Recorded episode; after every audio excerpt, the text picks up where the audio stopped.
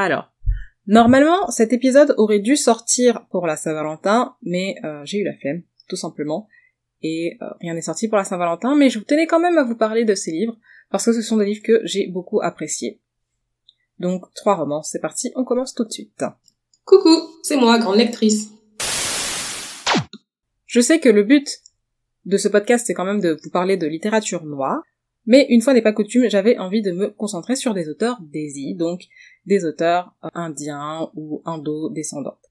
Et ça tombe bien parce que les trois livres que je vais vous présenter sont au choix hilarants, soit très très drôles.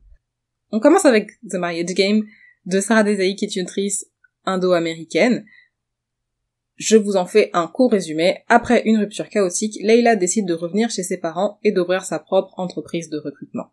Elle doit partager son bureau avec un jeune homme qui s'appelle Sam et qui est son concurrent direct puisque son métier consiste en fait à virer les gens pour que les entreprises puissent faire un maximum de bénéfices. Évidemment, vous l'aurez vu venir, ils se détestent, mais ils doivent quand même partager le même bureau. Leila, notre personnage principal, n'est pas au bout de ses surprises, puisque son père, qui s'inquiète pour sa fille chérie, a choisi plusieurs prétendants sur un site de rencontre réservé aux personnes d'origine indienne. Et oui, effectivement, Leila approche l'âge fatidique de 30 ans. Bon, en vrai, elle a 26 ans dans le livre. Mais euh, c'est considéré comme très grave par sa communauté et elle doit absolument se marier. Elle, elle fait totalement confiance à son papa et elle a plus trop confiance en elle-même, à vrai dire, par rapport à ses relations passées. Donc, elle a choisi de rencontrer chacun des prétendants présélectionnés par son papa chéri. Et Sam va se retrouver mêlé à ça malgré lui parce que lui ne croit pas du tout à ces histoires de mariage arrangé. Il pense que ça fait plus de mal que de bien en général. Et il va parier qu'elle ne trouvera jamais l'amour de cette façon, d'où le titre du livre, The Marriage Game, le jeu du mariage. Pour ne pas vous spoiler et vous laisser découvrir ce livre par vous-même, je vous liste quand même quelques thèmes qui sont abordés dans ce livre et qui font que euh, j'ai beaucoup aimé lire ce livre et que j'ai trouvé que c'était un livre original avec des sujets sérieux qui ont bien été abordés dans l'ensemble. Donc les thèmes abordés sont la famille, les violences conjugales, l'héritage culturel, le travail et évidemment l'amour, mais ça vous l'aurez bien compris. Avec tous ces indices que je vous ai donnés, à vous de voir si ce livre peut vous plaire et euh, si vous souhaitez le lire. Le livre suivant est toujours en anglais malheureusement, mais c'est The Right Swipe d'Alicia Rai qui est également une autrice indo-américaine et on reste dans le monde de l'entrepreneuriat, car notre personnage principal, Rhiannon, est la créatrice d'une appli de dating. En gros, elle a créé un genre de Tinder. Rhiannon, c'est une femme d'affaires. C'est une femme d'affaires qui a réussi, qui plus est, et elle en a absolument tous les attributs. Elle est terre à terre, elle est froide et elle est calculatrice quand il faut être calculatrice. Parfois, c'est-à-dire de temps en temps, quand elle a un minuscule trou dans son agenda de ministre et qu'elle s'autorise un chouïa de détente, elle utilise sa propre appli pour faire quelques rencontres parce qu'elle ne cherche pas quelque chose de sérieux, tout du moins elle ne cherche plus à avoir de relations sérieuses, suivies, stables, sur le long terme. Bref, vous avez compris. Lors d'une soirée d'affaires, elle va néanmoins revoir un homme, mais pas n'importe lequel, qui a eu le culot et honté de lui poser un lapin quelques mois plus tôt. Évidemment, vu le personnage que je viens de vous décrire, vous vous en doutez, elle va rentrer dans une colère noire, Sauf que ce sera une colère euh, sourde et interne, et en face de lui, il y a cet homme euh, qu'elle a rencontré quelques mois plus tôt qui va pas du tout se douter de cette colère-là, et qui va au contraire plutôt être content de la revoir, et qui ignore absolument tout de son nir. Si vous me suivez assidûment, vous aurez reconnu ce fameux trope qu'on voit souvent dans les romances, j'ai nommé le trope enemies to lover, donc d'ennemis à amant ou d'ennemis à amoureux. Pour en revenir à ce fameux personnage masculin dont je vous ai parlé juste avant, il s'agit en fait de Samson, un célèbre sportif qui va devenir, tenez-vous bien, l'égérie d'une appli de rencontre, le concurrent direct de Rhiannon. Oui oui.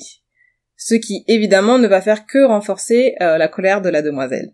Et à partir de là, vous vous demandez comment ce truc que je vous décris à l'instant présent peut devenir une histoire d'amour. Eh ben, il va falloir lire le livre pour le savoir. Rapidement, je vous donne mon avis. Euh, j'ai pas trop accroché à ce livre, car j'ai pas réussi à m'identifier au personnage de Rhiannon qui m'a paru un peu trop froide, trop stricte, trop sur la réserve, trop sur ses gardes, bref, trop trop. Euh, mais je vous avoue que je dois encore le terminer, donc peut-être que j'aurai une petite surprise à la fin, en tout cas je l'espère. Dernier livre, il s'agit de Take a Hint Danny Brown, Take a Hint de Talia Iber, qui, il me semble, a écrit une trilogie sur les sœurs Brown, mais ça je le savais pas au moment où j'ai lu le livre, donc euh, je vous le dis d'ores et déjà. Il y a trois livres. Take a Hint est le deuxième. mais ça vous gênera pas, vous pouvez tout à fait les lire euh, séparément, dans le désordre, etc., ça vous gênera pas pour le lire. Moi, vous présenter le personnage de celle qui s'appelle Danny Brown. Danny Brown, elle est professeure. Elle aime les cupcakes, elle aime les filles et aussi les garçons, et ce qu'elle n'aime pas, c'est l'amour.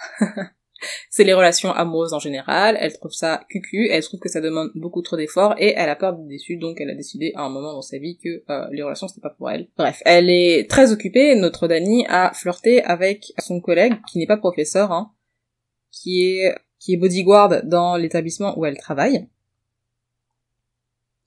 Et par un quelconque concours de circonstances, elle va devoir faire semblant d'être en couple avec lui, ce collègue de travail qui s'appelle Zafir. Est-ce que vous voyez cette expression qui dit que tous les extrêmes s'attirent? Eh ben c'est le cas de Dani euh, et de Zafir. Elle est très réaliste. Et en même temps, elle a une personnalité explosive pendant que lui, il est très sensible, très calme et grand lecteur de romans. Du coup, vu qu'il est quand même un peu amoureux d'elle, et c'est normal qu'il ne serait pas amoureux de Danny Brown, il va tenter de la séduire en lui offrant une vision de l'amour un peu plus joyeuse et épanouie euh, que ce qu'elle a. Et juste pour vous donner un petit indice, le prénom Zafir signifie victorieux en arabe. Parce que oui, euh, Zafir est d'origine arabe et Dani, Danika, euh, de son nom complet, est noir. On pourrait penser que c'est une euh, romance très, très simple, mais pas du tout parce que cette romance va un peu plus en profondeur dans les relations amoureuses. Et pas que dans les relations amoureuses, sur, sur la peur d'aimer, des effets néfastes de l'amour, de la douleur de quand on aime mais elle va aussi très en profondeur, je trouve, et c'est bien abordé, sur notamment l'anxiété, parce que un des deux personnages euh, fait de l'anxiété, mais de la vraie anxiété, l'anxiété celle qui vous qui vous bloque là, qui vous fait faire des crises d'angoisse euh, régulièrement, qui fait que vous n'arrivez pas à aligner deux mots devant une personne, que vous demandez tout le temps ce qu'elle pense de vous, etc. Voilà, ce genre d'anxiété là. Et c'était la petite touche de ce roman, euh, ce roman qui va en faire un roman à part, un roman qui a cette petite touche de plus que les autres euh, dans la romance et qui va se démarquer en fait dans le cadre de la romance. Ce sera tout pour ces trois recommandations. J'allais dire pour la Saint-Valentin, mais non, du coup, puisque c'est passé. Ce sera tout pour ces trois recommandations en romance. J'espère qu'elles sauront vous plaire et on se dit à la semaine prochaine pour une nouvelle revue. Ciao ciao